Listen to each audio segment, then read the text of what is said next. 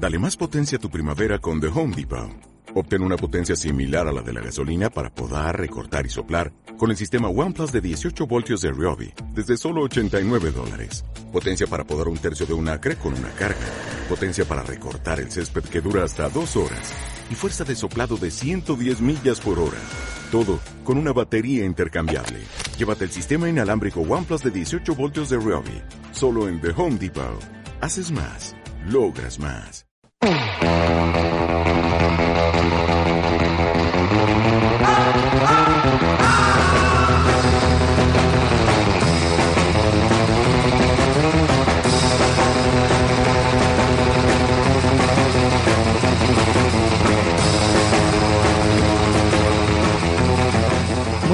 Gente alegre, bienvenidos amigos del fanatismo de lo ficticio al programa menos imparcial al este del país, Fans Fiction. Episodio número 14 de la segunda temporada y de la voz, la voz del que os habla es eh, la de Richie Fintano, que soy yo, porque luego si no se me olvida presentarme. Impulsor del sombrero de noche. Muy bien, muy bien. Esa es la de hoy. Conmigo están los increíbles María Santonja. Yo aquí calladita hasta que me presentes porque como me riñes de que te interrumpo, pues yo aquí, nada, punto en boca. sociópata enseña fotos en su tiempo libre. Y la risa del que, del que estáis escuchando es Ángel Montenegro, arquitecto en construcción. Muy bien. Muy bonito. Bueno, pues este es el equipo que hoy mismo va a hacer el programa de Fans Fiction. Para hoy tenemos un programa bastante cargadito. Y os hablaremos un poquito, pues, de...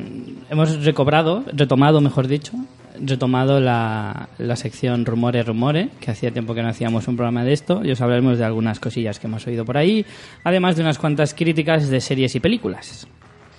Y eso es lo que tenemos para el programa de hoy. ¿Cómo lo veis, señores? Ya puedes interrumpirme cuando quieras, María. No, no, no estoy habladora hoy. ¿No? Pues bien, habéis visto pelis interesantes, ¿no? Pelis de estreno, de que están en el cartel.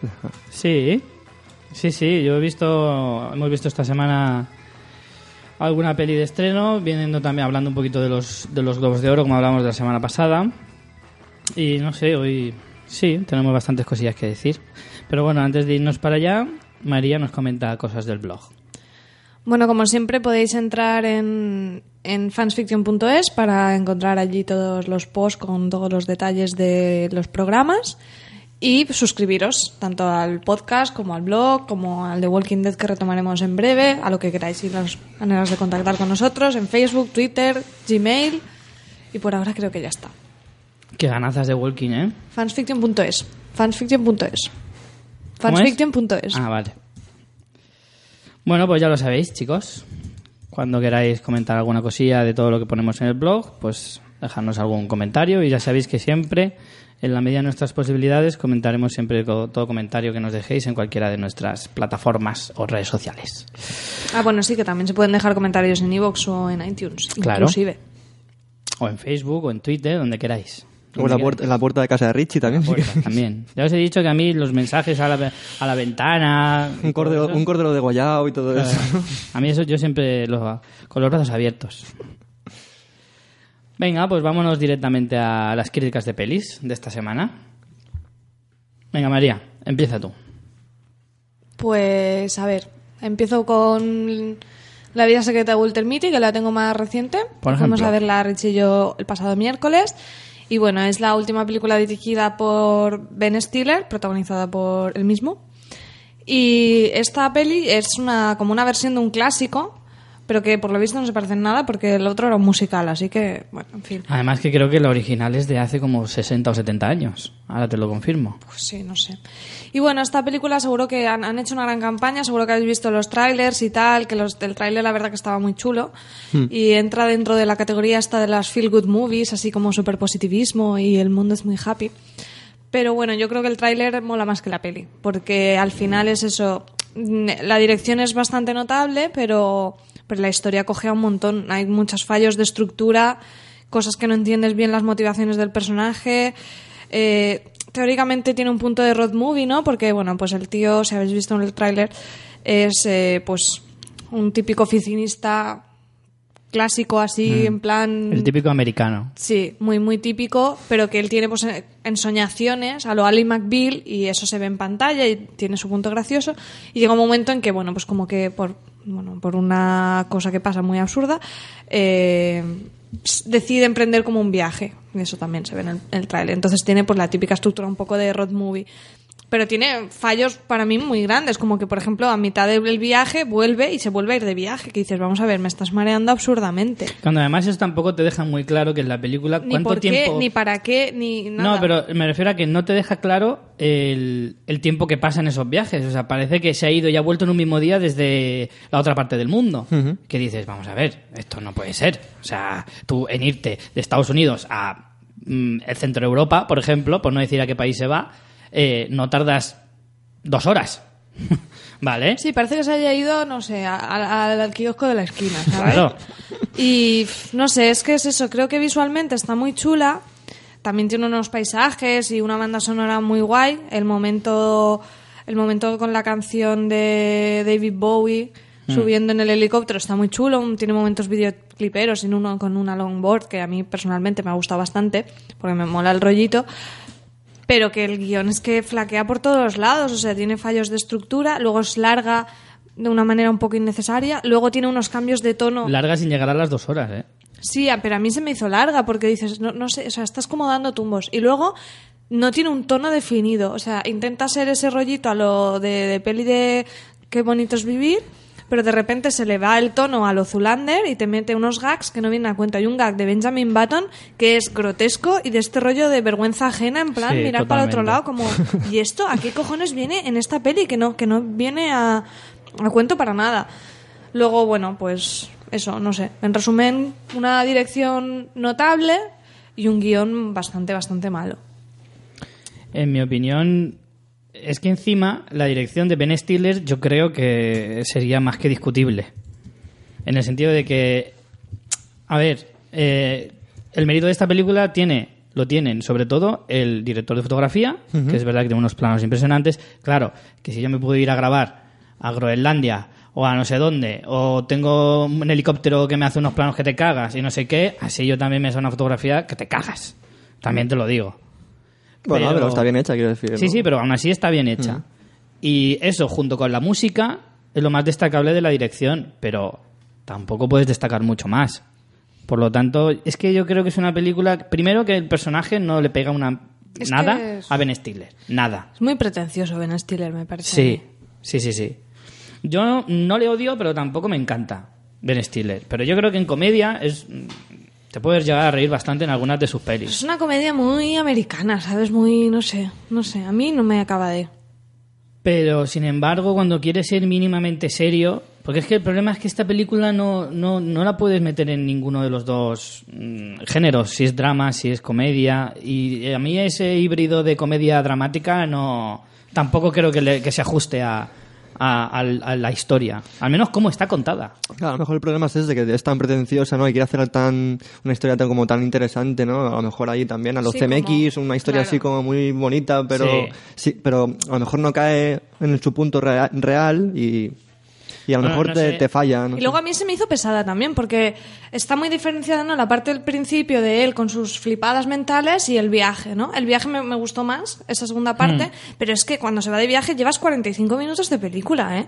Y lo otro, el rollito Ali McBeal, al primer gag te hace gracia, pero yo cuando ya ha habido dos o tres, sinceramente no, no, no sé, ya ves el rollo y sabes que se va a ir y es como, venga, vamos. Y que la gracia que tienen esos gags en algunos casos es que te pueda parecer en algún momento que es real. ¿Sabes? Hasta que de repente vuelve a la realidad y te das cuenta de que no, que eso era un gag. Y hay momentos de la película que no saben muy bien qué va a pasar. Si es, si es gag, si no es gag, y a veces como que te descoloca un poco. Entonces, Pero son muy largos. Sí, No a veces son, son, en demasiado plan, no son flashes mentales rápidos, son súper largos, son escenas enteras de la flipada que dices, "Pff, muy bien, ¿sabes? No, no, es, no tiene ritmo esa parte, Mm. no es en plan, el jefe me está puteando y me imagino que le pego un puñetazo y, y vuelvo a la realidad y no le he contestado. No, es todo un diálogo de eso, no sé qué.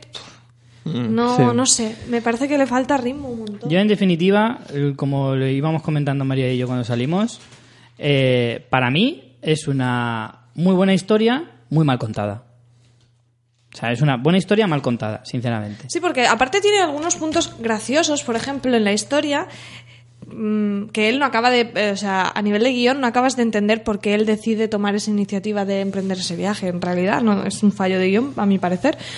Pero tiene puntos buenos. La, la película empieza con él eh, en, el ordenador en una web de citas. Y entonces es como que él no ha rellenado su perfil porque nunca ha hecho nada. En sitios donde ha ido no pone nada, en cosas que ha hecho no pone nada. Y puedes entender que a lo mejor eso pudiera ser el detonante de la historia, pero no lo es tampoco. Entonces es como que se queda coja. Y sobre la web de citas está muy bien porque habla todo el tiempo por teléfono con el tío de la web de citas que acaba haciéndose como coleguita. Y eso es un punto de la historia que, que- que tiene su gracia y que está. Pero, pero no acaba de sacarle chicha a ese. Mm. a esa parte de, de la historia. Es como que tiene así como cosas sueltas que están interesantes pero que no llevan a, a ningún lado. Aún así, bueno, visualmente es bonita y. Bueno, no sé, no sé si os vale la pena verla o poner en YouTube algunas de las escenas y ya está. A mí me parece que A es una videoclip. película, es una película muy efectista, pero que, pues eso, que le falla muchos. eh, eh, yo creo que quiere ser más, más profunda de lo que en realidad te cuenta. Pero bueno, no sé. Yo no sabría deciros si la recomendaría o no. El gran dilema. Yo os diría que no pagarais por ir al cine a verla. Eso sí. Una buena recomendación, entonces. A pesar de que la fotografía es cojonuda y en cine la verdad es que impacta bastante, eh, no sé si merece tanto la pena. A mí me aburrió un poco. Entonces, aunque es eso, visualmente sea bonita, si al final en el cine estoy pensando en, ay, tengo que ir a casa a poner la lavadora y no sé qué, pues, es un tema que te preocupa un montón. que ocupa mucho tiempo, Richie. Pues eso, que no, no sé hasta qué punto compensa. Bueno, ¿tú la recomiendas o no la recomiendas? Yo no la recomiendo. Creo que en este momento en las salas hay pelis mucho más interesantes Eso sí que es verdad. Walter Mitty. Y además me cae mal Ben Stiller, así que no le quiero dar dinero. Como si no tuviera, ¿sabes? Pues no será el mío. Mentira, porque fui, pero... No sé. Venga, como tenemos varias, eh, la siguiente dejamos a Ángel, que ya mucho rato callado. Pues yo he visto, bueno, he recuperado una película que tenía muchas ganas de ver. Se llama Cyrus, eh, de los hermanos Jay y Mark Duplas. También hacen del guion en esta película. Y es una película que me ha gustado mucho, ya, ya os digo, no, empiezo por ahí. Y la historia va de, de un tío que es eh, el John C. Reilly, un, un tío que domina el humor muy bien. Y esta película está como en un punto serio. Es como, mira, esa, esa combinación que decías tú, Richie, antes de drama y comedia, pues esta película la combina muy bien. Claro, es Porque- que hay que tener mucho arte para poder Claro. combi- combinarlo bien. ¿eh? Pero yo creo que es por lo que te decía, porque esta película es, es muy sincera, es muy veraz, ¿sabes? Todo te lo crees, los personajes están muy bien, es todo como muy real.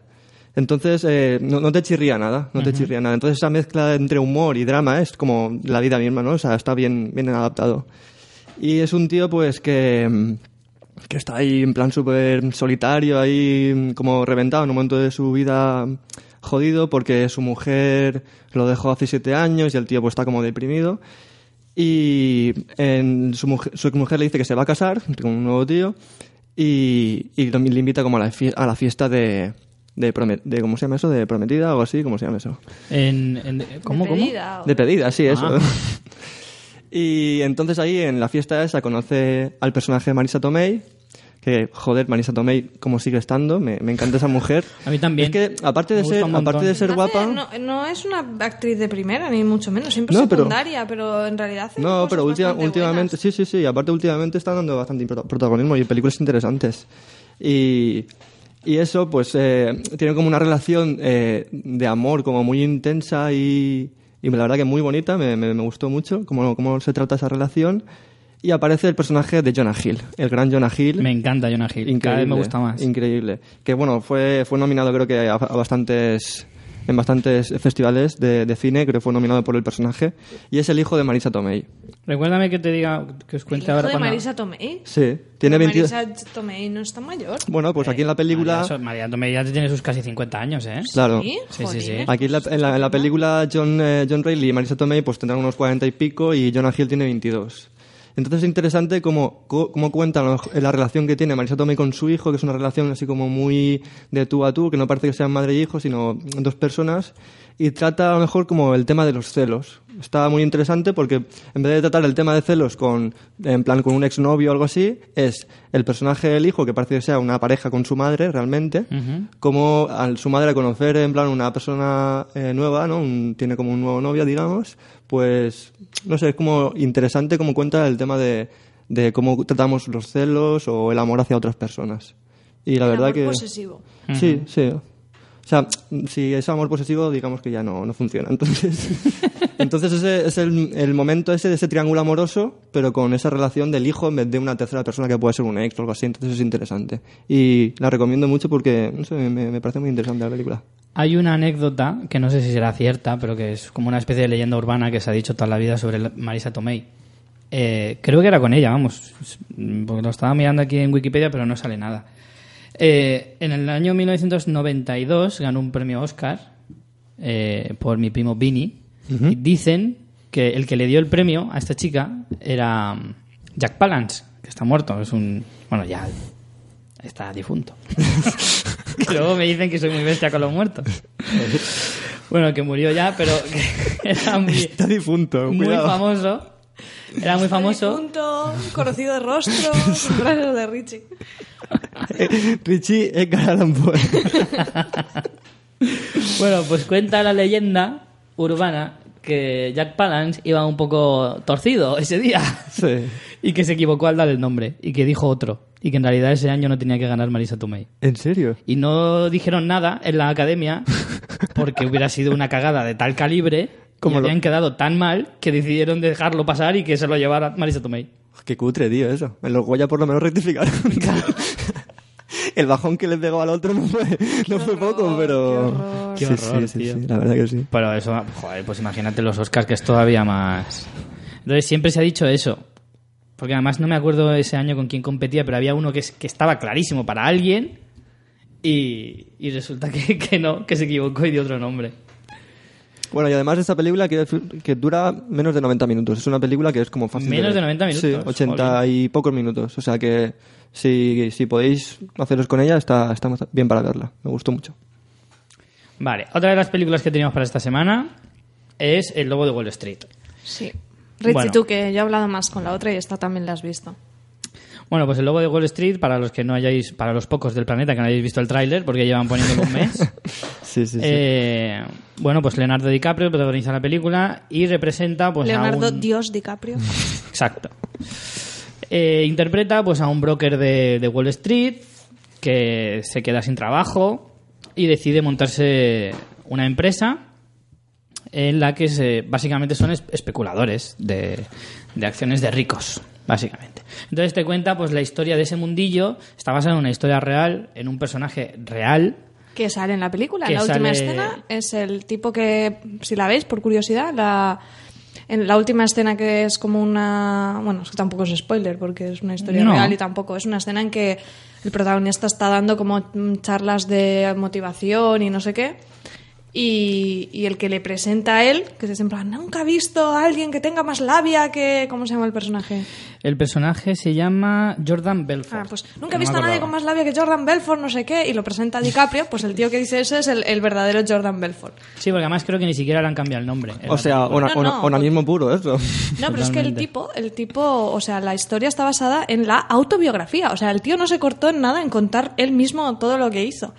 Y, y no le cambian el nombre, es todo real. No vamos a no vamos a contar cómo acaba. Por El- favor, no.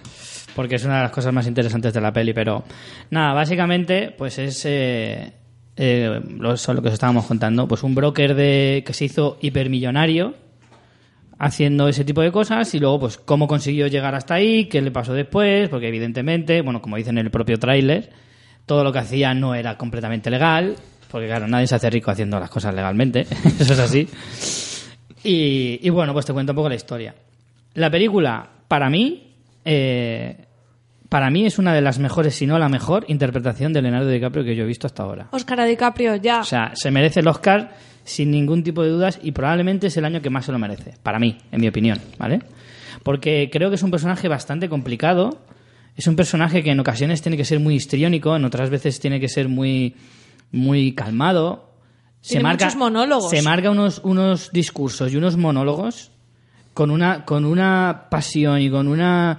A veces tiene que ser demasiado efusivo hablando y eso no es tan sencillo. Además, que tiene una viscómica este tío que es impresionante. Sin ser una película de pura comedia, aunque el tono sí que te sí que es bastante relajado y bastante, o sea, en la película hay momentos de drama, pero realmente no no es en ningún momento es te pones compungido, sí, ¿vale? Pero eh, sí que tiene un tono más más enfocado hacia la comedia negra que, que hacia el drama cómico o así, ¿sabes? por así decirlo. Entonces creo que es un personaje que aparte te cuenta una historia muy interesante, es una historia que además está muy de actualidad, ver cómo, cómo, lo, cómo la gente más lista se aprovecha para hacerse millonaria en épocas chungas, cosas así. La, la más lista y la más rica, sobre todo. Sí. Quiero destacar también el personaje de Jonah Hill, como decíamos antes, me parece también, es que me parece un Es que, pedazo de pero actor. está- lo que, yo estaba pensando cuando he visto la película, pero es que esta película está genial. Pero es que, ¿cuál no está genial? En Moneyball, sí, sí. En Moneyball me parece espectacular. En Moneyball que también, es cierto. Hace un personaje estupendo. Matthew McConaughey, del que estábamos hablando la semana pasada. Tiene una escena, pero la escena Tiene es una escena buenísima. muy Solo buena. es una escena, pero es chapó. Pero como yo dije la semana pasada, a mí todavía me tiene que mostrar mucho porque la escena de, de Aún- esta aún peli dura cinco minutos. Aún tiene que ver True Detective, entonces. Aún tiene ahí una, una bala en la recámara. Bueno, También sale Jean Dujardin. sí. Mm. Ganador El del Oscar el año pasado como mejor actor por The Artist. ¿El año pasado? Eh, ¿El Hace año dos. pasado o el anterior? Creo que fue hace dos. No lo sé. El caso es que también me gustó mucho. No sé, los actores están impresionantes, la mayoría. La mayoría están impresionantes. Pero eh, la película, en lo que. Bueno, ha tenido un mogollón de críticas porque es de las películas que, que más tacos he, yo- he- yo- he oído yo en mi vida. Creo ni Tarantino. O sea, el ni de Tarantino. fax, me parece. Sí. Pero es que yo creo que también las críticas, porque la peli es, es eh, vamos, es una exageración, no, no una exageración porque no sea realista, que yo creo que la realidad superaría la ficción. Todo lo que lo nos muestra, Seguro. yo creo que es más aún. Pero claro, tiene un montón de sexo, de desfase y de esnifadas y de todo. Y yo creo que hay gente que la ha criticado porque, no sé, me parece que es una lectura un poco simple, lo siento si lo opináis así, pero mi opinión es esta, porque la película no tiene una moralina, en plan, qué malotes que son estos, mal, pam, pam, al culo, no. Pero te muestra cómo son de déspotas y yo creo que eso cae por su propio peso. No hace falta que Scorsese te meta una moralina. Y hay gente que a veces hace la lectura y le han dicho machista y le han dicho de todo. Cuando es como, vamos a ver, eh, lee un poquito más allá, que que te muestre eso no significa que defienda eso, es diferente, no sé. Exacto. Vamos, no sé. Evidentemente. Me parece que... O sea, es como pensar que si tú haces una película de asesinos en series que defiendes que la gente mate a otra gente. O sea, es que es verdad, es una, es una lectura demasiado simplista. Sí, pero razón, porque a lo mejor no, no ajusticia al personaje, no, no tiene una caída porque es un- así pero porque es un buen- superbestia, es un pero buen porque, director. porque te lo trata de, una, de otra manera, o sea, te, te- no sé. A mí me encantó. Eso, eso lo hace Peter Jackson con The Lonely Bones, que es, que es un puto final de mierda, pero si, ha- Exacto. si haces un, un cine interesante, pues esas cosas no las haces, yo creo. Hombre, yo esta película, y mucha gente lo ha dicho, que es como, como si fuera un- un- uno de los nuestros en otra época y con otro tipo de gángsters, y yo lo veo así. Hombre. El exceso, el... el... Un poquito Hombre, justa el- la comparación, en mi yo ya- opinión, ¿eh? no- Yo creo que sigue en esa línea, en esa Mm, gente que no está por yo. encima de todo. Hay una escena muy interesante que yo creo que resume mucho la, la película. Es en un momento en que el personaje de Leonardo DiCaprio tira unas langostas a otros Sí. personajes. Es que en esta- a lo Que es como aquí... decir, yo estoy por encima de ti totalmente y me importas una, una mierda y, y- y- y es eso, el dinero, el poder lo tiene todo. Tal y, vez y en lo- esta y la gente película- de a pie que va en metro me da igual. la comparativa, por ejemplo, me da igual. La comparativa, por ejemplo, como, que, como trataba el tema en Blue Jasmine, por ejemplo, Woody Allen, que era como los grandes también empresarios, que... Hmm. ¿Cómo, cómo lo veis eso? Pero porque el, el enfoque de Blue Jasmine Hmm. eh, habla más de los que han caído. De los que han caído y de, digamos, de la parte... ¿Cómo decir? Los... los eh, ¿Cómo decir? Ay, no me sale la Los palabra. perdedores de la situación esa, digamos. Sí, no, o sea, los, los engañados. ¿Vale? Aquí, digamos Bueno, que pero- está el enfoque de los que engañan. No, y yo creo que Pero Alec Blue Baldwin- Jasmine Alec habla- Porque También, Alec Baldwin, ¿no? Alec Baldwin en la película no tiene un papel No, importante. mira, yo, yo creo que Blue Jasmine habla más de los cómplices de los cómplices, de los que están ahí De la pantoja. y se No, aprovechan. no, sí. ni siquiera eso, ni siquiera eso, porque en esta película, en esta película, eh, Kate Blanchett sería la mujer de DiCaprio, que no tiene la culpa de nada. Pero es la protagonista. Bueno, no tiene culpa de nada, ¿no? Pero me refiero que O Blue sea, Jasmine, no creo que Blue Jasmine enfoca el, el- el- la historia en los que pierden, en, los, en las víctimas, por así decirlo. No es que Kate Blanchett fuera una víctima, pero era un poco una víctima colateral. Sí, por así sí, decirlo. sí, en este caso, es, es como si Blue Jasmine hicieras la película de Alec Baldwin. Vale, vale. ¿Vale? Es lo que quiero decir. Sí, sí, sí, te entiendo. En este caso, hablan de los que engañan, no de los engañados. A mí me parece una peli, vamos, excelente. O sea, y vale que biográfica. tenga- Me ha gustado siendo biográfica. Ojo. Ojo. Creo que la realización es increíble, o sea que el exceso lo retrata Scorsese como nadie, o sea, a nivel de, de realización es una pasada. Creo que aunque sea de tres horas, obviamente podía durar menos, pero que no por ello es, es poco rítmica. O sea, sí, te podía haber quitado alguna escena, pero tampoco es que te sobre, no se te hace aburrida ni pesada. Y además esto... ah, yo- Mucha, mucha voz en off. ¿Cansa? No, no, no. No Solo al principio, introducción, Bien, personaje bien. mirando a No, cámara durante, y poco durante más. incluso en alguna escena está muy bien hecho. A mí me gustó mucho una escena en la que está con la tía en un parque. ¿Te acuerdas? Sí. Está hablando con, una, Nada, con un un par de personaje y era muy gracioso porque están teniendo una conversación como una especie de duelo ahí de, de, de miradas, de tal, sí, y se les oye qué piensan en ese momento en la conversación. Y es muy bueno ese momento. No, está muy bien usada. La voz no bien usada, pues No, lo digo por eso, Pero- porque Scorsese la utiliza mucho, es Sí. un recurso muy Es suyo, que pero es- que a veces sí que se pasa. Es una veces. peli muy Scorsese, es muy propia Sí. y bueno, no sé, a mí me ha encantado y eso, DiCaprio me parece, vamos, que se merece el Oscar, pero, pero de cabeza. Y, y por ello nosotros vamos a hacer el próximo programa dedicado a apoyar la candidatura de Leonardo. DiCaprio y le vamos a dedicar un monográfico porque creo que Pero- este actor es un actorazo. Co- ¿Cobramos algo o no? Sí, ya le he pedido a, a Leo que nos pase Si el gana, cheque. si gana el Oscar, que menos, ¿no? Sí. La cabeza, ¿no? Que le queremos la cabeza Que por lo menos, menos. que menos que por lo menos una llamadita al programa en directo o algo así, en plan, ¡Hey, Fintano! eh". long, long time. La, yo la recomiendo muchísimo. Yo sí que es verdad que a lo mejor hay gente más, no sé, escrupulosa, Porque hay otra gente cosa, que- pero me callo. pudorosa o así, en plan, no, es que tiene muchas escenas de sexo y bueno, no sé. A es mí que la no- gente así ya, mm, o sea, no puede tener menos de 60 años. Sí, todavía hay gente así, con menos, con, con esa, con menos Sí de que la 60 hay, años, ya es para pensárselo, No ¿eh? en nuestro entorno, porque no nos juntamos con ellos, pero. pero. Porque, porque no vamos a misa. cosas. no nos sociabilizamos con esta gente. Y, y eso, no sé, es que no. Para mí, todos son ah, elogios a esta película, que me parece eso. Que es excesiva, que es emocionante, que es muy divertida, tiene momentos muy divertidos. Quiero hacer un apunte sobre el doblador. No, no solemos hablar mucho del doblaje. Cierto. Y cuando hablamos casi siempre es para mal, y por una vez creo que debemos hablar para bien. El doblador de DiCaprio, bueno, es el doblador que siempre le ha doblado, que siempre lo hace bien, y en esta en concreto me llamó mucho la atención porque ¿Como tiene Richie? varias escenas. Sí, me llamó mucho como a Richie, también me llaman la atención las cosas. Efectivamente. Que tiene algunas escenas en que, en que jolín, que es que es, es notable, que son difíciles de. Pues a mí, ¿sabes cuál me, cuál me gustó mucho del doblador de Leonardo DiCaprio? Me gustó mucho Diamantes de Sangre. Hace un, un acento holandés que me recuerda, no sé por qué, porque Bernd Schuster es alemán, pero hace un acento así como muy Bernd Schuster y, y le queda muy bien. O sea, quiero decir, hace un buen trabajo en el doblaje ese. Bueno, vamos a decir cómo se llama el doblador, ¿no? Pobrecillo. Venga. Espérate si lo encuentro. Bueno, ahora lo, ahora lo decimos. Luis Y- Posada, es, ya lo he encontrado. Pues Luis, Luis, Posada. Lo haces muy bien. Claro, hombre, Y, que ya que le y nombramos. eso, y que me gusta todo el mundo. Me gusta Matthew McConaughey, me gusta Jean Dujardin, me gusta Jonah Hill y me gusta, me gusta todo. Esta película me ha encantado. Me la volvería a ver en el cine aunque dure tres horas. Yo también, la verdad es que me he quedado con ganas de, de vermela otra vez. A mí no se me hizo nada, pero nada larga, pero Además ni un minuto. fuimos cuatro personas al cine y nos gustó a las cuatro. Sí. Que eso a- es difícil, oye. Y eso que entramos con la peli un poquito empezada. Me cago en la mar. Bueno, Cago en una la- escena. Pero, pero sí. Y la última peli de hoy juega hasta el fin. Cine, cine de autor. El autor es Seth Rogen. Ahí está. Pues una película de estas que cuando estás en el de examen solo quieres ver mierda y dices... Bueno, una película fácil. Yo esta peli fui obligado por mi novia porque quería ver a Jesús, a Jesús Franco. Jesús Franco. A Jesús Bonilla. Jesús Franco, que además tiene más años que las piedras.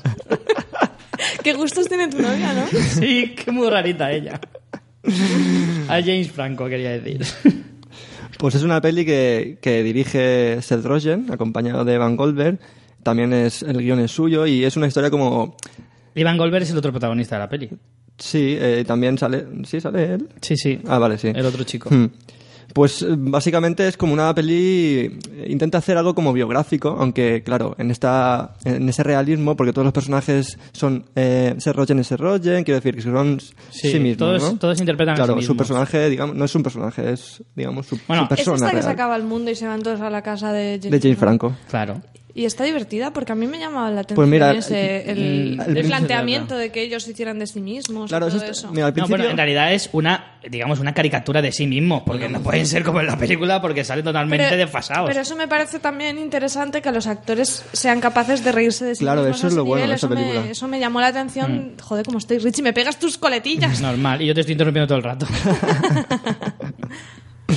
Bueno, pues a mí la película me, me gustó cuando, como empezaba. Quiero decir, que es una película de comedia, básicamente. Y, y Hombre, te- otra cosa no puede ser, eso sí. seguro. Pero que quiero decir, pues, es es interesante porque salen todos, todos los personajes importantes de la comedia actual americana. Entonces salen ahí, pues, salen Sale Michael Cera, claro, Jane bueno Franco. John- Jonah Hill, un personaje siempre genial. O sea, quiero decir, salen todos ellos y como que te engancha la película, pero luego la película pega un bajón. Sí, hacia la mitad de la peli Sí. pega un bajonaco impresionante. Tiene un momento muy, muy divertido porque hace un, un paralelismo entre, entre La semilla del diablo de Polanski, hace una secuencia eh, copiada que es que se follan, el diablo se folla a, a- ¿a qué personaje es? No me acuerdo. Bueno, me a un- acuerdo a uno de los tampoco. personajes. Pero la, la secuencia está grabada muy, muy igual que, que Polanski la hace en La semilla del diablo. Pero claro. La eh, semilla del diablo, un título spoiler. pues eso, hace, hace una comparativa ahí en parodia que está muy divertida. Pero bueno, la película, sin más. Si te No, Bueno, pero yo creo que tampoco puedes esperar más de esta peli. Si Claro, te ríes claro. y te lo pasas bien. No. Te ríes al principio, Si luego te ya- digo la verdad, a mí me decepcionó un poquito. Porque yo a Seth Rogen le tengo como un tío bastante divertido, Sí, yo también, yo también. dentro de lo que cabe. Aparte, James Franco no, es- no le amo. Ni De hecho, lo odias bastante, Ni a. Jesús Franco tampoco. A James Franco no le amo, pero bueno, le, le trago, más o menos. A Jonah Hill sí que me cae muy bien y en esta peli tampoco me gustó mucho. Está guay, hace así como un papel como... Pero está demasiado exagerado. Sí. Es un poquito. A veces llega a ser sobreactuado. Sí. Y no sé. Y Seth Rogen también. A Seth Rogen hay que quererle a su manera también, ¿eh? Porque no, no gusta a todo el mundo. A pesar de que triunfa bastante, no gusta a todo el mundo. Y no sé, porque a veces tiene, tiene un humor. ¿Vale? Todo, todo este equipo de gente que su- suelen ser. Suelen trabajar bastante veces juntos. Juntos, sí, sí. Eh, hacen como su propio equipo, como hacen muchos, muchos cómicos. Eh, tienen películas, tienen como un humor muy. A veces, a veces como muy americano. O sea, nunca te vas a, a- a carcajear sin parar, Carcajear. pero, pero sí que te puede arrancar de vez en cuando un par de, un par de risas. Sí.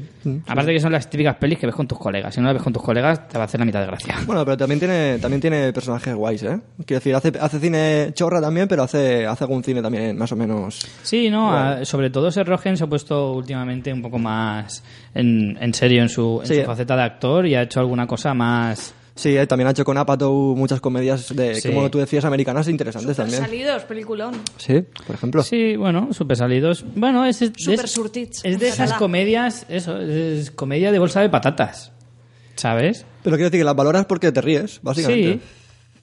Que Esta- sabes que nunca la vas a catalogar como gran película, pero oye, si te ha hecho gracia, te ha hecho Oye, a mí. Super Salidos me encantó. Sí, ¿eh? sí, a mí Por también. eso. La tengo en DVD.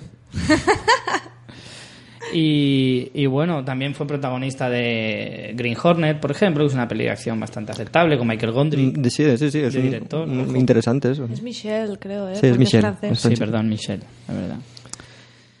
Miguel. Miguel Je- para los como amigos. Jesús. Y no sé, yo la verdad es que, pues mira, no sé si le habrá ido bien o mal, pero va a hacer una segunda película de director también con Evan Goldberg, que se va a llamar The Interview, Sí, sí, sí. Con Lizzie Kaplan, la de Master of Sex. Chico, calla. Muy bien todo. Así que bueno, ¿tú la recomiendas? Yo esta no la No, yo recomiendo. no la recomiendo. Igual Yo que no la otra sí la he recomiendo. recomendado, esta no. Yo esta tampoco la recomiendo, esta no me, no me convenció nada. Y bueno, antes de irnos a la sección de esta semana, la de los rumores, María quería comentaros un poquito una de las series de reciente estreno. Bueno, yo también he visto el piloto, también te podría Sí. comentar alguna cosa. Mob City, eh, de, la T- de TNT, que es esta nueva serie de Fran Darabont. Y bueno, a mí me gustaba por el género, porque es un neo-noir de este rollo que a mí me, me suele, me suele gustar bastante. Las pelis en plan rollo, eso, cine negro de años 40 me mola y bueno, tampoco se hacen muchas pelis va, ahora poquísimas. de Con este lo que me gusta a mí ese género, macho, y poquísimas. Pero creo que sí, estéticamente está bastante bien. Tiene mucho, pues, los clásicos, ¿no? De- del, del, del personaje protagonista ambiguo, con ambigüedad moral, que es un policía, pero tal. Pero la historia me parece que no tiene ritmo. Mm, he visto los dos primeros episodios y no me acaba de enganchar. La acabaré porque son seis episodios y bueno, pues ya me la, me la termino. Pero que no, no sé, te tiene que gustar mucho, mucho el género y aún así, mm, no sé, me, me está fallando bastante, esperaba más. Porque, jolín, se supone que esto lo, lo que tiene que darte es intriga, aparte de, del el aspecto visual, y yo creo que la intriga es muy pobre, muy previsible, aparte me parece que está un poco como mal narrada, porque no sé, o yo soy muy lista o, o todas las cosas que te plantean es como, pero si me lo has dicho al principio. No, no te lo di- no te marca la- los misterios de manera sutil, o sea, es como muy evidente todo. Después el actor protagonista a mí es que no me acaba de decir nada.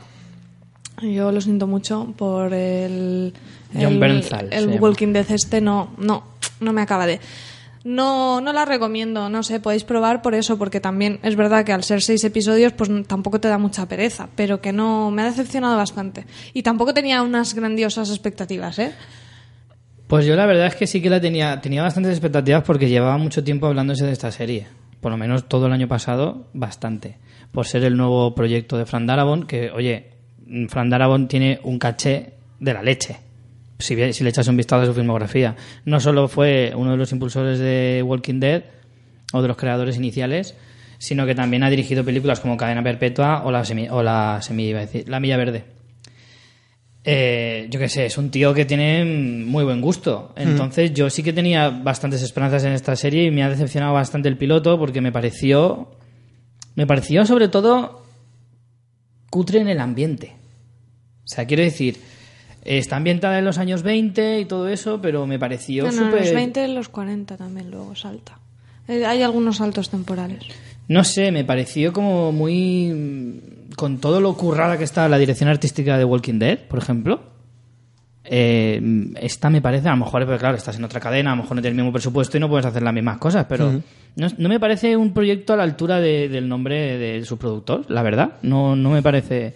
Los actores, es verdad, también Son sale... muy normalillos, ¿eh? Milo Venti- Ventimiglia, que es aquel, que, aquel actor de Héroes, que hacía de Peter Petrelli, por ejemplo que hacía mogollón de tiempo que no se le veía en ningún sitio. O sea, actores que no son de renombre, ninguno. Bueno, sí que es verdad que en Walking Dead tampoco era ninguno de renombre, al menos así especialmente conocidos.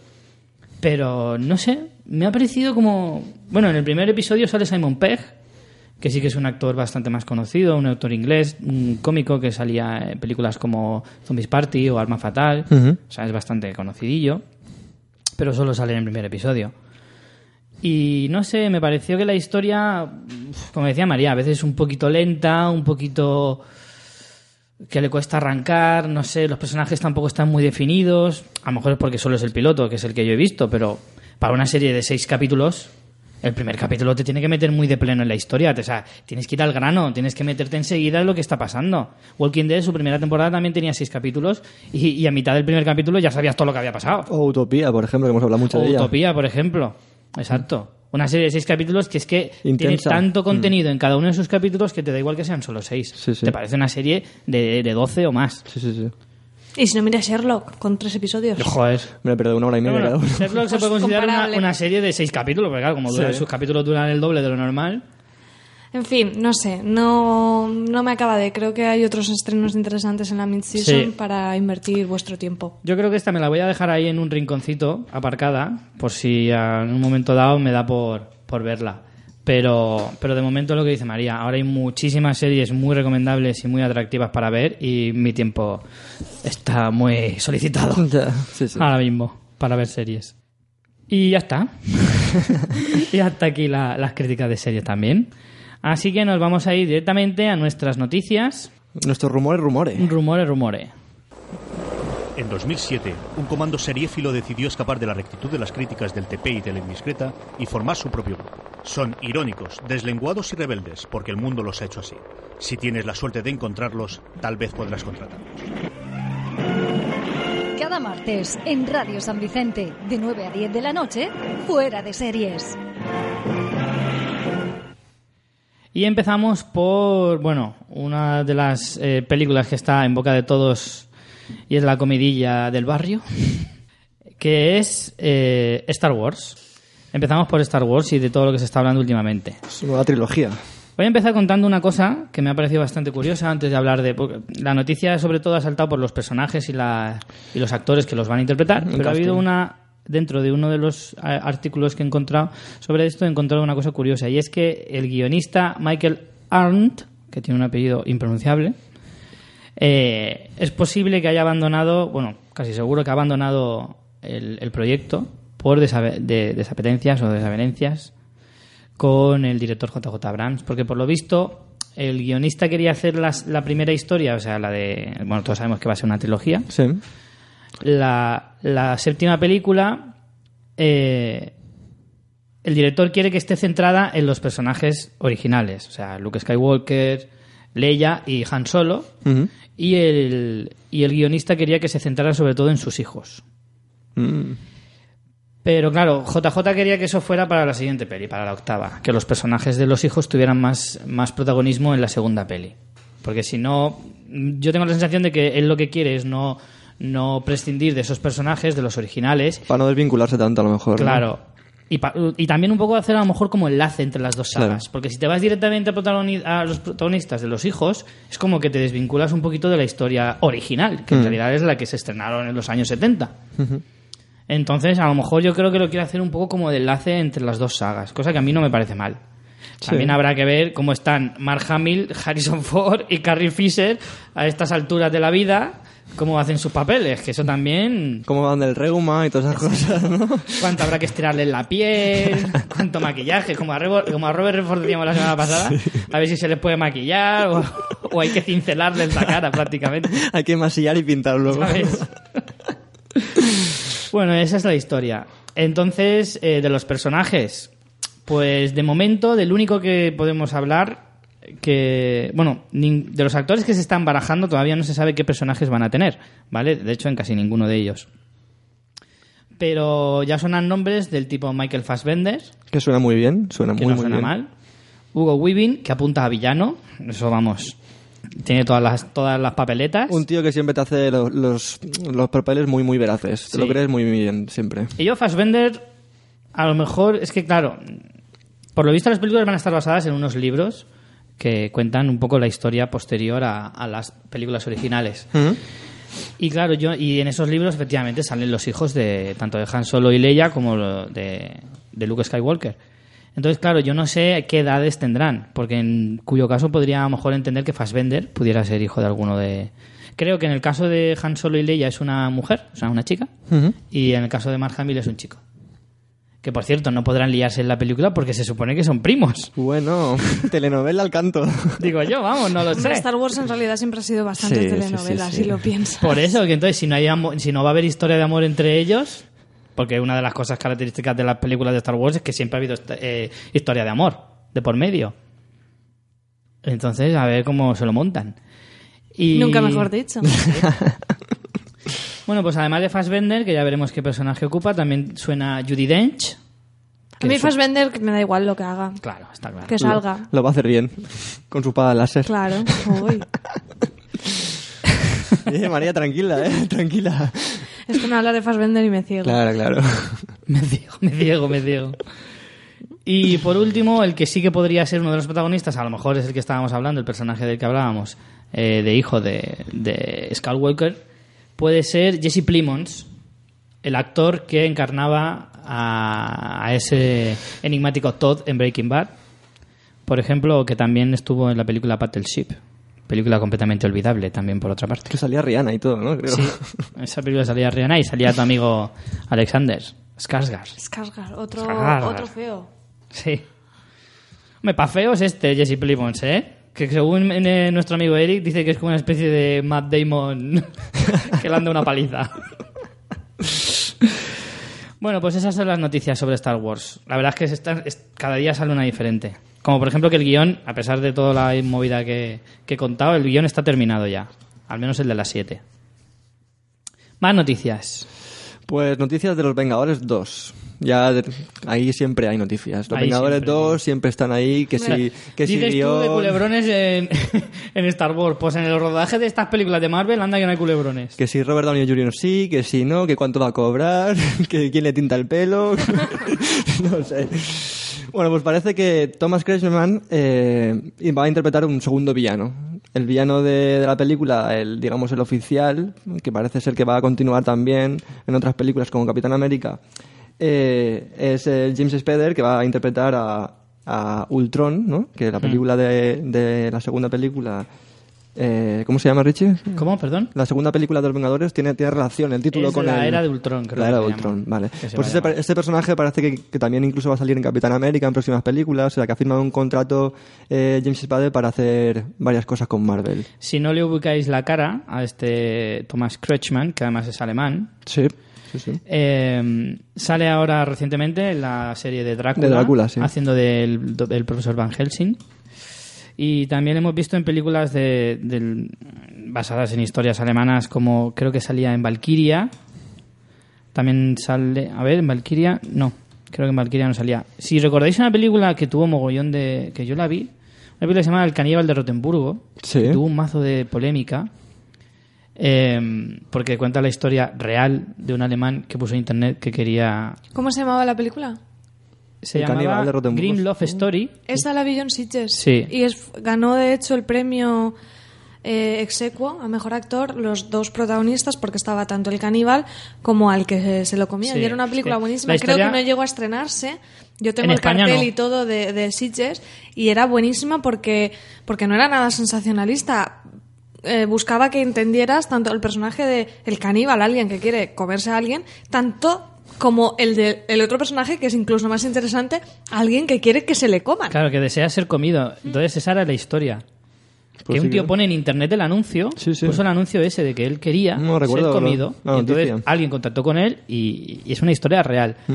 Y es cierto que tuvo un mogollón de polémica por eso, porque en muchos países no se estrenó debido a- al contenido de la película y tal. Bueno, pues uno de los protagonistas, de hecho es el caníbal, el, no el que comen, sino el que come. ¿El que come? Es este, este Thomas Kretschmann. Sí, que va a hacer el personaje del barón Wolfgang Van Strucker, que es un oficial nazi que trabaja para la organización terrorista Hydra, que será pues la- la- la- los villanos de la, de la película de los Vengadores 2, aparte de- del comentado ya Ultron.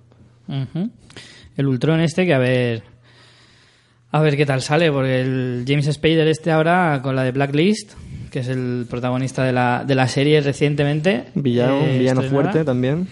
tiene claro a ver cómo cómo ha vuelto ya yo creo que ya lo comenté hace poco cómo, cómo ha vuelto ese actor porque es un muy buen actor y desde los 90 prácticamente no se le había Está, la verdad que de todo el tema de, de que las series ahora están en auge, está recuperando muchísimo actores. Mm. Bueno, ¿no? miento, porque la última vez que hablamos de él también dije que hacía mucho tiempo que no se hablaba de él y me dieron un rapapolvo por Facebook con toda la razón del mundo. Y es que era uno de los protagonistas, uno de, los protagonistas de Boston Legal, en el que también estaba muy bien, es cierto. Que no me acordaba yo de aquello. Continuamos con más rumores, rumores. María. Bueno, pues este rumor es de un proyecto que ya hace tiempo que se comenta, que es que la Marvel haría una peli sobre el Doctor Strange. ¿Qué no hará la Marvel, macho? ¿Qué no va a hacer la Marvel ya? No para. Entonces, lo que han explicado, bueno, lo que ha salido ahora en una web que se llama Latino Review es que quizás sea Johnny Depp el que encarne al, al doctor. También hace un tiempo salió que podría ser eh, Joseph Gordon-Levitt el que lo protagoniza. Pero no va a ser, eh, no va a ser Joseph. Joseph. Porque, Joseph. porque te llama a ti Joseph. No, no, yo le llamo Joseph y él me llama a mí Ricardo. no va a ser él porque probablemente interprete a el hombre hormiga, creo, que han dicho. Bueno, espérate, igual me he colado. Porque es que han dicho tantos nombres para lo del hombre hormiga que igual no es así. Pero bueno, sí que es verdad que estaban pensando incluso darle la dirección de la película. Ah, yo soy Gordon Levitt. Bien, A la del Doctor Extraño, me refiero. pues me parece interesante. Bueno, sobre este proyecto aún no se sabe demasiado, pero vamos, eso es lo que ha empezado a rumorearse por internet, que podría ser Johnny Depp. que le pega. O sea, en realidad el personaje le pega bastante. Strange, ya, pues no. sí, no, eso, ¿no? ya está. no te hace falta más. Ah, no, miento, miento. Ya, ya sé por qué me he liado. Eh, decía, Paul Rudd iba a ser eh, el hombre hormiga, Ant-Man, y él va a interpretar a Sandman, el hombre de arena. Que es que creo... Bueno, no lo voy a decir porque si no luego igual me cuelo. Pero Yo creo- que va a ser el, el villano de la peli. O no sé si... Uf, es, que, es que... ¿Sabes qué pasa? Que lo de la Marvel es que te vuelve loco. Ya porque es- o eres súper entendido en cómics, ¿vale? Y más o menos sabes por dónde van a tirar. Pero es que dicen tantas cosas y al día siguiente dicen totalmente lo contrario. Hace poco estaban diciendo... Juegan al despiste ahí la Claro, Marvel. sacaron quién iba a ser la nueva Wonder Woman. A la semana siguiente dijeron que habían mm, dicho que el proyecto mm, se cancelaba porque no, te- no veían viabilidad. Y hace una semana dijeron que hay tres películas ya pensadas para Wonder Woman. O sea, que es que cada día sale una cosa distinta. La- creo que dirige la Marvel a alguien bipolar o algo. Totalmente, totalmente. Es la leche. Bueno, pues ya seguiremos este proyecto a ver en qué, en qué queda. Sí, porque es que aunque no quieras, tienes que enterarte de estas cosas porque sale constantemente. Seguimos con más noticias. Eh, bueno, Culebrón Tarantino. Que últimamente también está en boca de todos porque se decía que estaba, que estaba ya hecho su, su guion de su nueva película que se iba a llamar. eh, ahora mismo lo digo porque se me ha ido. The Hateful Eight, ¿no? Eso, gracias. Que se me Sí. había ido la pantalla. Un western. Un western. Un. Que le molaba continuar por ahí, cómo no. Sí, no, le había gustado mucho la experiencia, según había dicho en algunas declaraciones, le había gustado mucho la experiencia y quería y tenía varias ideas para, para varias películas sobre el tema y quería hacer algo por lo visto mm, referente o basado en Los Siete Magníficos y un poco siguiendo esa línea del western del- de su época dorada, ¿vale? Película Coral y Tarantino, o sea, no hay que decir nada más. Pues cuando ya tenía su guioncito hecho, con su título ya más o menos oficial, porque tampoco estaba asegurado que fuera Hateful Eight, eh, resulta que ha dicho que le va a dar por culo a todo el mundo y que no va a hacer esa peli. ¿Por qué? Porque por lo visto se ha filtrado el guion y no le ha hecho ninguna gracia. Normal también, ¿no? Mm. Por cierto, le agradezco a Jorge GS que nos mandó la noticia por, por Facebook. Y nada, según cuenta la noticia, pues eso, que él le dio la noticia a seis personas, o sea, le dio, pasó el guion a seis personas y de esas seis personas, alguno se lo ha Como enseñado. un poco un cluedo, ¿no? Sí, porque ¿Quién ha además, sido el motherfucker? en la entrevista que, El mayordomo siempre, ¿no? en la entrevista que se lee de- del artículo, que lo hemos leído en series.ly, eh, ¿Qué hacías en series.ly? leer esta noticia. Ajá, ajá. Eh, pues cuenta que por lo visto se lo había dado a tres actores conocidos. Uno es Michael Madsen, mm, habitual de Tarantino. Bruce Dern, protagonista de Nebraska y que también iba a tener un papel en la película, la nueva de Tarantino me refiero. Y Tim Roth, que también ha, ha participado en varias películas de- del director.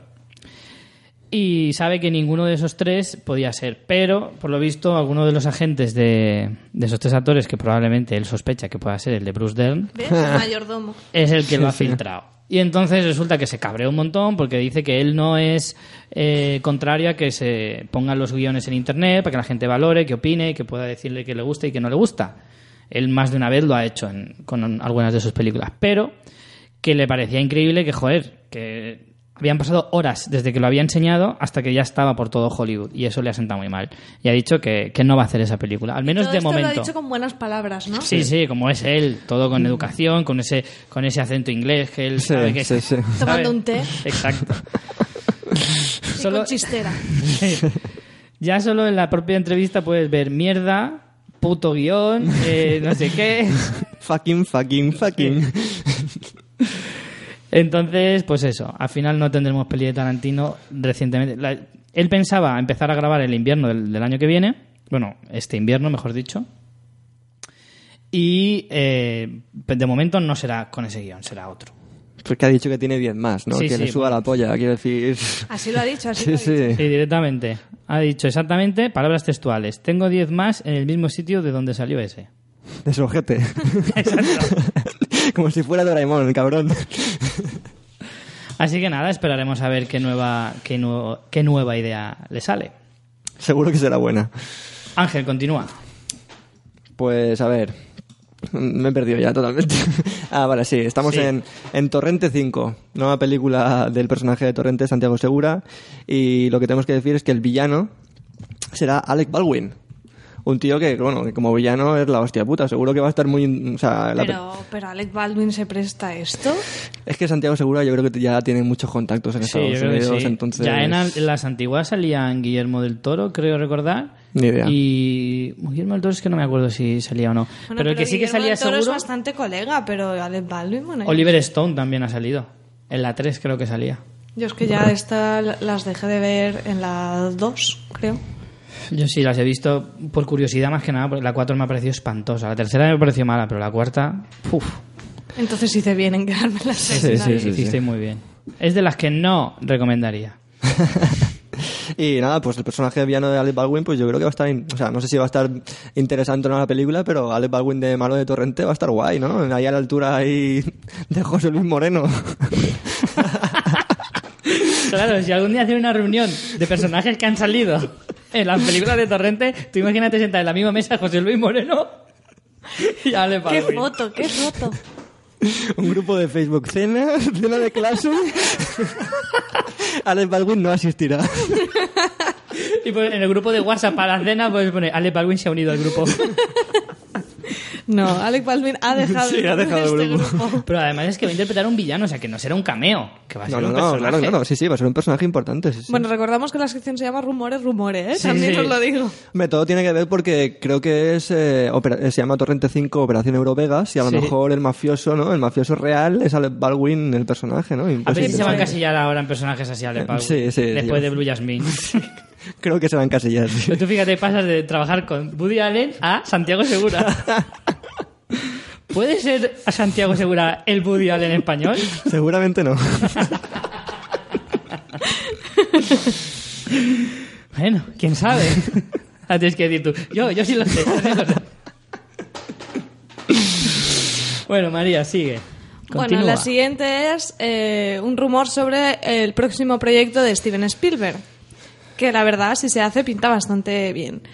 Es eh, una película que se llama Montezuma, que cuenta, bueno, pues la historia de odio entre el emperador Montezuma II y Hernán Cortés. O sea, se, se, ambientaría pues en el México en el 1500 algo. Y por lo visto... 500 algo. Sí, el papel de. Pues mira, te lo digo, 1519, según nuestra fiable fuente. Eh, eh, Javier Bardem haría de Hernán Cortés. Ya todo esto ya me parecen demasiados detalles para ser rumores, pero Sí, bueno, sí, lo que lo que sale y la y, y bueno la verdad que sería un proyecto bastante chulo por la historia el periodo histórico y de la mano de Spielberg y si encima saldría Bardem la verdad que pintaría muy Hombre, muy bien la, es que película sí, ¿eh? Hombre, yo si se mete Bardem confío en la historia, ¿no? Por, no sé, porque, bueno, Spielberg últimamente está chocheando Hombre, mucho, pero igualmente decir... también te digo que aunque Bardem pueda coger papeles como más cuidados, tener la opción de tener un protagonista con Spielberg, Claro. aunque la peli fuera mucho más rollo palomitero, sería tonto si Sí, pues creo que me han dicho también que la de Ridley Scott, la del... ¿Cómo se llama? La de Fassbender. eh, ¿El consejero? La del consejero me han dicho que es un castañón Sí, importante, sí, todo ¿no? el mundo dice lo mismo. Mucho actor y tal, pero que la historia es infumable. Mm. Bueno, y lo curioso es que está, el guion de esta superepopeya tiene más años que la tos, o sea, tiene como 50 años, que fue creado por Dalton Trumbo, que pensaron el papel, imagínate si tiene años el guion, para Kirk Douglas. Toma ya. Ostras. Y, y nada, que ahora el guionista Stephen Zail- Zaillian... eh, ¿Cómo, cómo? Es que no sé cómo se pronuncia. Zaillian, no sé. Ceylan, creo que es. Pues O Ceylan. o... ¿Ese no es una tienda así como de muebles o algo así? ¿El No, Thailand? es, el, es el perfume que anuncia Eduardo Noriega. Viaje a Ceilán. Hostia puta, yo digo, hostia, siempre quiero ver esa película, tío. Nunca la ponen, ¿qué pasa? Yo digo, Para una peli de Noriega que me apetece ver. Que te lo juro, yo la primera vez que vi el anuncio sí que lo pensé, en plan, pero bueno, ¿y esta película cuando la estrena? que es como la de Come, Reza y Ama, pero con Noriega, o sea, tiene que ser la hostia, ¿sabes? Más aburrida que, que ver ovejas pasar, chaval. Y, y bueno, mm, después de esta gran película que Sí. también podría estar en rumores, rumores el próximo proyecto, el, el guionista este, eh, la verdad que es un nombrazo también, porque tiene guiones como, por ejemplo, el de Guns of New York, Cuidadito. La Intérprete, American Gangster, Moneyball, eh, Millennium y la de Exodus, la, la que se estrena... Vamos, esperaré, a ver. Sí, se estrena a finales del año que se sí, sí. estrena este este año, ¿no? Mm, que la sí, sí, comentamos. la comentamos. Sí, sí, la comentamos. De Ridley Scott. Moisés, básicamente, ¿no ves? No, es que yo me estoy liando porque este año teníamos la de Exodus, que era la de Ridley Scott, y la de Noé, que Por era la eso de que la- Darren sí, Aronofsky. Por Que la eso de la de Fassbender es va sobre Moisés. Moisés. Mm. Sí, es cierto. O eso. Así que la verdad que, jolín, este proyecto Por eso se llama pinta... Sí, efe- Creo. efectivamente. Yo es que no iba a clase de religión. Eh, eso, sí. que- Tranquila, ahora irá mucha gente. Ahora no me libraría. ¿No? Pues eso, Montezuma, la verdad que a mí me mola muchísimo este proyecto. Ojalá sea cierto. Además es de esas pelis que le pegan a Spielberg. Le de- pegan. De, las que La le puede pegan hacer en plan bien. buena. Y no le pega, y no le pega a Bardem Hernán Cortés, chaval. Sí, Buah, madre luego, mía, ¿eh? Tiene que estar impresionante. Sí, sí, no, la verdad es que tiene pintaca. Matando indios ahí el cabrón. Ya ves. Aunque también podría hacer de indio si se lo ponen. ¿no? Eh, sí, bueno. Va al, sol, puestos. va al Solmanía dos o tres veces y podría ser de indio. Con un taparrabo sale muy apañado, ¿eh? Bueno, y la última noticia que tenemos para hoy es que la saga de... No le llames noticias que les van a dar más Bueno, fiabilidad de lo que tienen. Un rumor, rumores, rumor. rumores, pero es que estas son, hombre, son rumores bastante fáciles de, de, o sea, de creerte, quiero decir. O sea, me parecen bastante fundados. Tú eres muy incrédulo, Richie. No es como Muy decir... crédulo. Eso sí, perdón. Sí. Eh, no es como decir, pues mira, eh, Segura, Santiago Segura es el nuevo Woody Allen. ¿Sabes? Ahí te pellizcan los dedos. Bueno, nuestro último rumor es que el director de la segunda película de la saga del Planeta de los Simios será a su vez el director de la tercera parte de la saga del Planeta de los Simios, efectivamente, como todos podíamos esperar.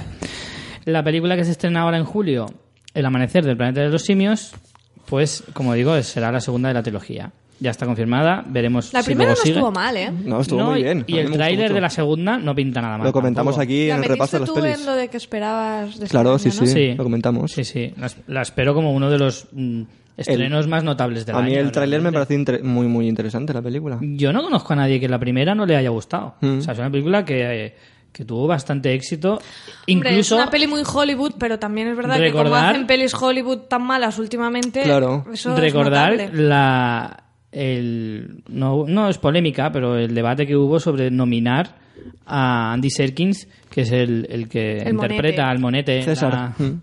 al monete César.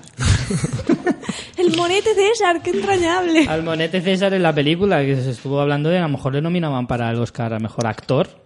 Pues si hay dos películas más, el debate a lo mejor cobra más importancia todavía ahora. Sí, pero yo creo que Yo si creo no que le aún- nominaron en la primera ya no le van a Aún no estamos preparados para ese paso como No. sociedad. vale, vale, ¿eh? vale. Bueno, Es un tema como la homosexualidad o el racismo, está ahí a la orden del día. Sí, sí. y bueno, otra de las pelis que esperamos mucho para este año. Buah, esperar un momento que me voy a concentrar porque quiero no, no acabar quemando algo a alguien en este país. Resulta que llevo como, como... Bueno, primero llevo años, y no exagero, llevo años esperando que se rodara esta película, que es Old Boy. Que teóricamente... Se bueno, teóricamente no, se estrena hoy. El remake, el remake. Exacto. El remake de la película coreana de 2003, dirigida por Park Chang-gu. Eh, resulta que Alicante no va a venir. Me cago en... Pero ni Alicante, ni a Ni Elche, ni a Alicante. Alcoy. No, no. Ni a, Ni a. Valencia, ni a, Muchi- ni a, ni a Murcia, ni a, A Valencia Albacete, ¿A tampoco. Valencia ni- lo has mirado tú y Sí. tampoco? Me Las ciudades más cercanas donde se Ah, estrenan... porque tú te vas a Valencia este fin de semana, por eso lo habías dicho. Correcto. Yo digo, Pues no lo Ángel, vas a no me ver. solucionas nada con que esté en Valencia. Hasta Valencia no me voy a ir. Sí, seguro que este tema es algo que le interesa mucho a la gente. No, pero... Jolín. El caso es que no se va a estrenar en... Solo se va a estrenar en ciudades como Madrid, Barcelona, San Sebastián, Sevilla, Málaga y no sé si alguna ciudad más. Según Pues, he mirado, lo he, querido- lo he mirado esta mañana a ver si había alguna ciudad cercana y no se va a estrenar. Por lo visto la película tiene bastante polémica por su violencia, por su carga sexual también, ha tenido bastantes críticas en Estados Unidos y por desgracia la distribución en España es tan lamentable que no va a llegar a muchos a muchas ciudades, ni siquiera no- ni siquiera puedo decir a muchos cines, a No muchas entiendo ciudades. muy bien esta decisión de, los, de las distribuidoras porque creo que es un proyecto que, Sí. no sé, dentro de... A lo mejor es muy friki, pero No para ser una peli coreana conozco a muchísima gente que la ha visto y que, y que le ha gustado. Es Entonces, una película no muy sé. popular en realidad, la Sí, sí, sí. original. No sé, también Sí. es verdad que ha tenido críticas malísimas en Estados Unidos. Estoy viendo en Film Affinity tiene un 4 y aquí casi todos son semáforos en rojo. Mm, Hombre, Film Affinity, vamos a ver, Film Affinity es una página española y si en España se estrena hoy, poca gente la ha podido ver. no, pero tiene 64 votos. O sea, lo habrán visto muchos periodistas de preestreno, no sé. Y casi todas las críticas, también aquí meten las críticas americanas, eh, tienen críticas malas. Sí, no sí, sé, no eso me no. consuela un poco, pero me da mucha rabia porque de hecho yo quería ir a verla hoy, que la estrenaban y, y me- esta mañana me he puesto muy negra cuando he, me- he empezado a mirar y que no la hacían en ningún cine. Bueno, recuerdo que es una película que para empezar hacía mucho tiempo que se hablaba de, de su remake. Incluso se barajaron directores como Tarantino o Danny Boyle, el británico.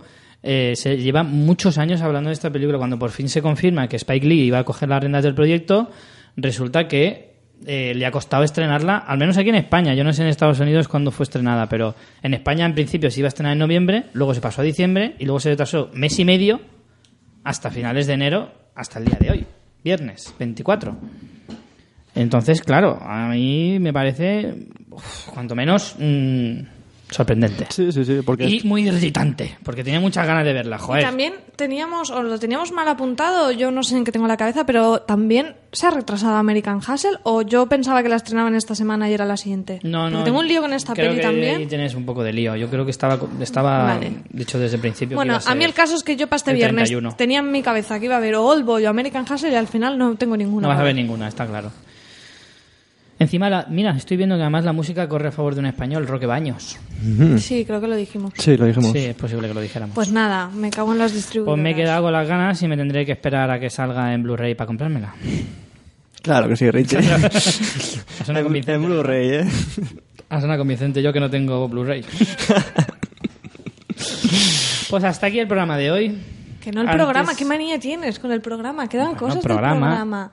Una parte muy importante que es lo que nos dicen nuestros queridos oyentes. Vamos a ver, es que no me has dejado terminar porque como sigues fiel a tu estilo de, de- de interrumpirme... Oye, no te he interrumpido en la introducción, tampoco pidas tanto, ¿sabes? Bueno, tienes razón. Tampoco hay que pedir oro al moro. Iba a decir que antes de despedirnos están los mensajes de los oyentes y nuestras recomendaciones de cada semana. Muy bien. Pues nada, tenemos un palo aquí, nos han dado. Bien, me encantan los palos.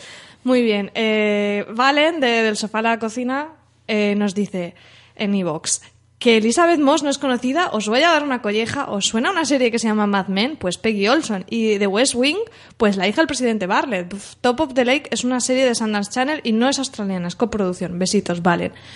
O sea, lo dijimos razón, fatal. También es verdad razón. que es que yo por nombre no me la conozco. Claro, y dijimos, tú dijiste, además me acuerdo que hicimos el comentario de no es muy conocida y yo dije, bueno, en este podcast para, para no pillarnos los dedos.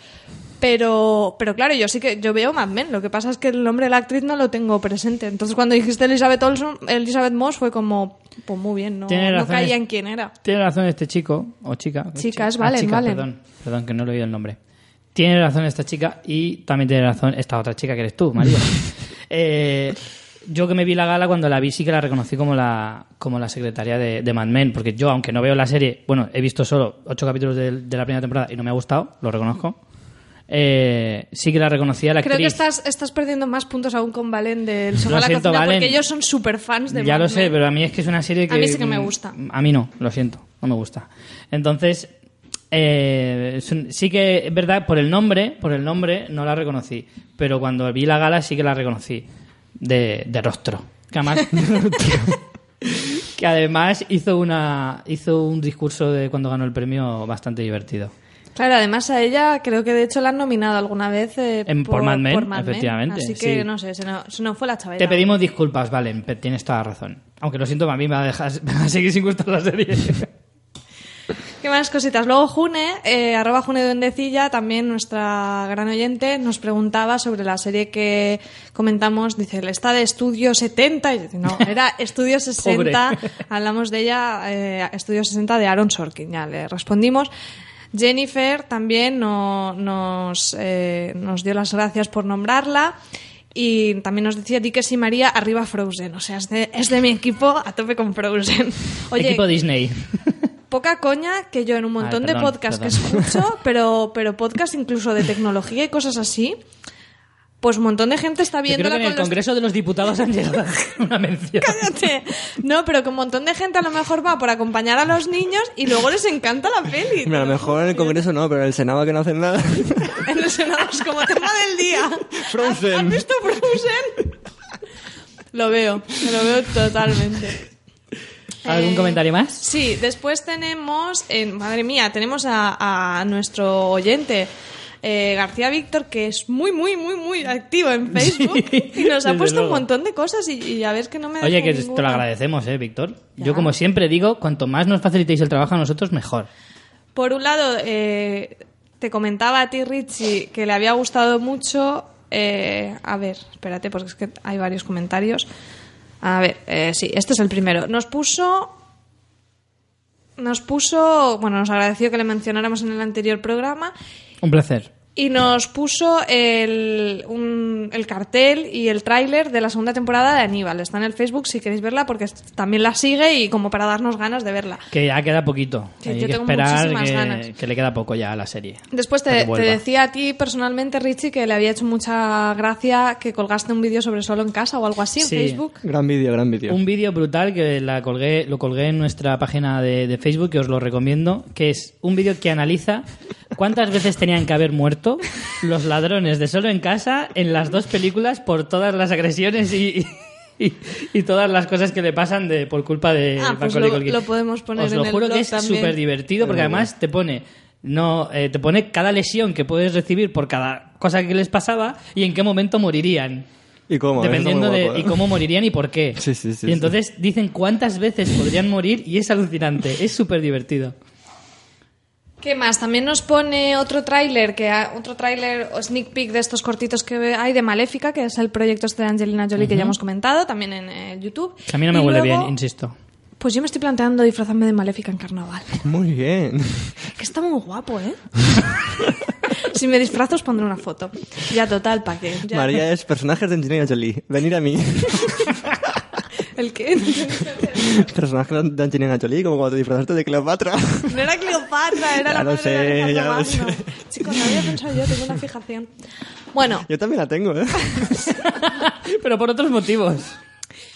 bueno, ¿y qué más nos cuenta García Víctor? Nos pone también un tráiler que, bueno, no es tráiler ni en nada, lo siento, pero es que son 30 segundos que se ve un plano fijo de una ciudad, pero es de un proyecto que no lo conocía y a raíz del vídeo lo, lo hemos descubierto, que es eh, de Guillermo del Toro.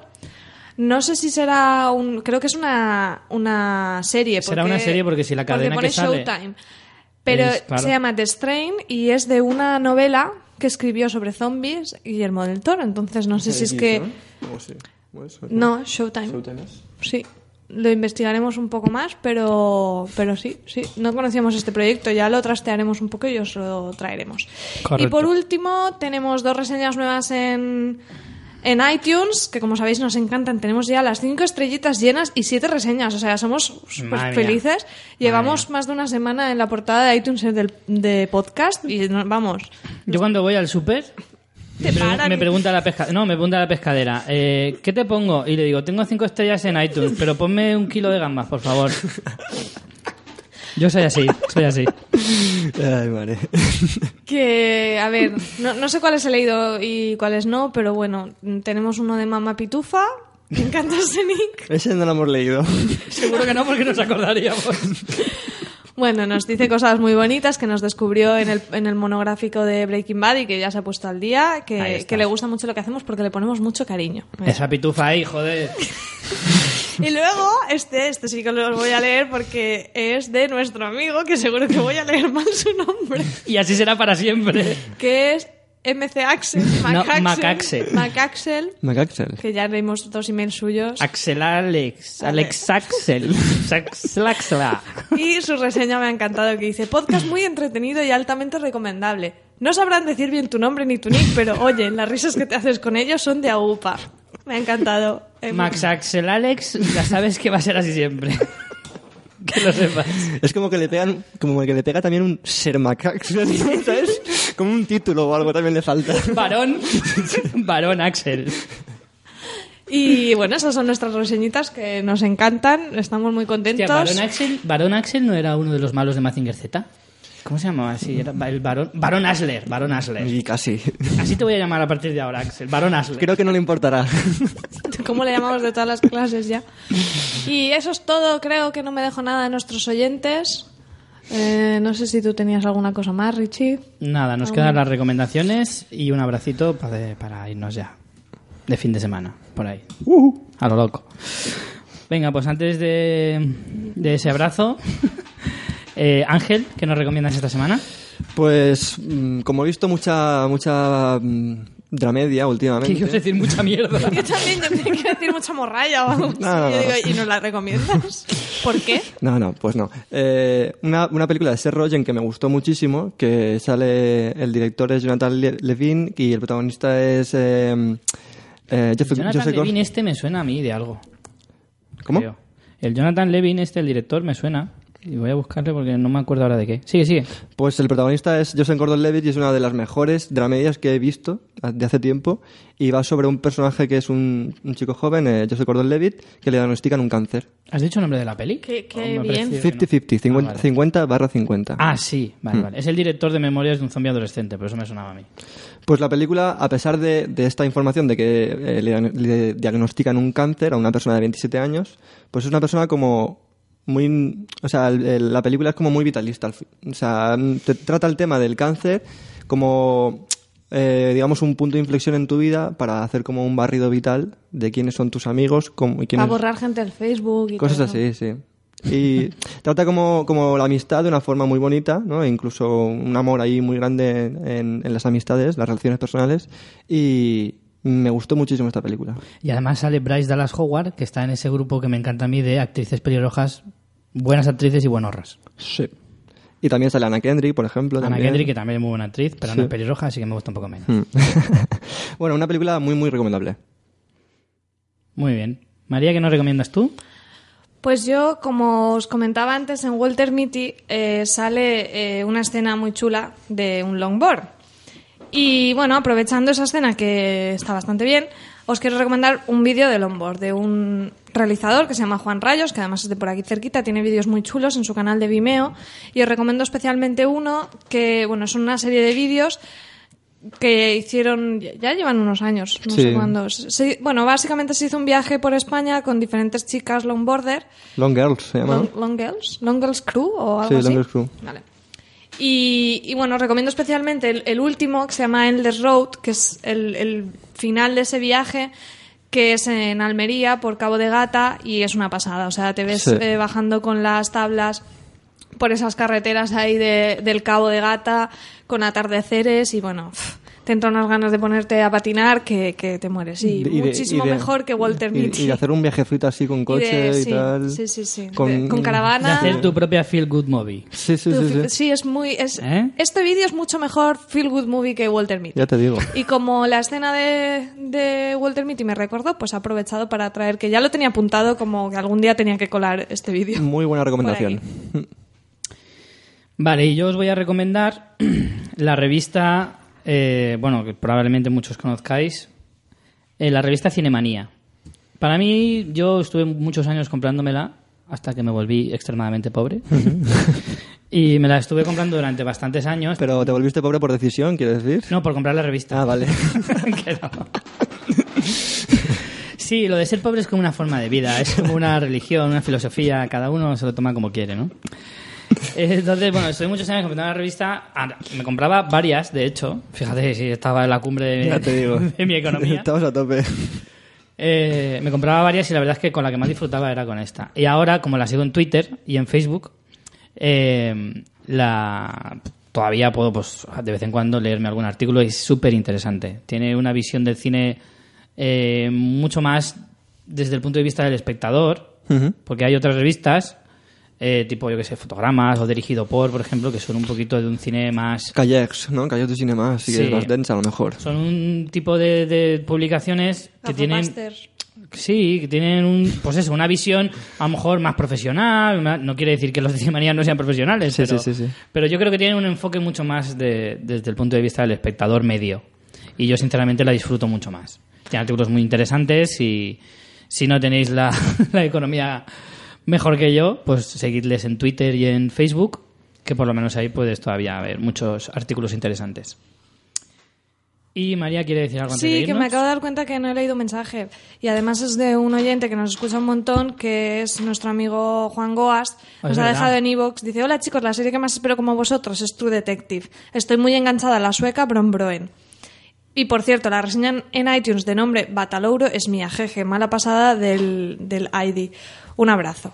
A mí me liáis tanto aquí con los nombres que es que esto no puede ser. Macasel, Bataloro, Juan Goas, ya. Y nada, y nos también... el- MC Max Axel, Baron Asler.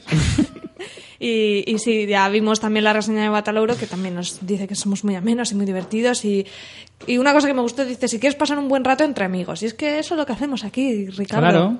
¿Verdad? Cierto, María. Yo paso por aquí a veces y ya está. Sí, Ángel viene a saludar. Sí, no, es verdad. El rollo de nuestro programa podcast, ¿vale? Que si no, luego me dicen. Eh, El rollo de nuestro podcast es eso. Nosotros no somos eh, ni, ni de lejos eh, gente... Somos espectadores que nos gusta comentar las cosas entre colegas y reírnos al mismo tiempo a ser posible. Así que nos gusta que disfrutéis tanto y que os riáis. Y que os sintáis parte de este grupo. Cierto. Secta, secta. Pues ya está todo por hoy, ¿no? Pues muy ya bien. está todo el pescado vendido. ¿Algo más que queráis añadir? No, Un saludo a mi madre. que me cago en las distribuidoras de Alicante. Totalmente, totalmente. Que ahora sí, ¿no? Un cuando, saludo. cuando os digo forgive, nada, pero ahora Yo sí, sí que que mando, un saludo a las madres de los que se encargan de la distribución de cines en Alicante. Ay. Bueno, señores, pues con esto nos quedamos hasta la semana que viene. María, nos vemos la semana que viene. Muy bien. A ver si vemos más pelis y seguimos con las ofertas a tope. Ángel, Ahí, DiCaprio hablaremos de él. Me apetece un montón. Ay, sí, veremos que, la, la semana que viene va a estar Va a estar interesante, sí, que, con jolín, que nos encantaría que nos mandarais cosas sobre DiCaprio, Sí, de qué os mola, qué pelis os han gustado más, si creéis que merece el Oscar, si teníais carpetas con fotos de la Superpod. ¿Qué novia de él os ha gustado más? Sí, yo tengo unas cuantas. A mí Tengo todas. una lista larga. Exacto, si queréis comentar alguna cosita, a ver si para Por la- los medios tradicionales nos Correcto. podéis contactar, que nos encantaría. Por carta y- o por paloma mensajera, ¿no? Que si no nos llegara para el próximo programa, porque Hombre, lo os leeríamos, lo pero, ponéis más tarde, lo pondremos si nos en los lo siguientes. para el del DiCaprio, pues así, pues mucho más mejor, mucho más mejor, dónde va a parar. Bueno, pues ya está. Pues con esto nos vamos hasta la semana que viene. Ver muchas series y muchas pelis. Chao.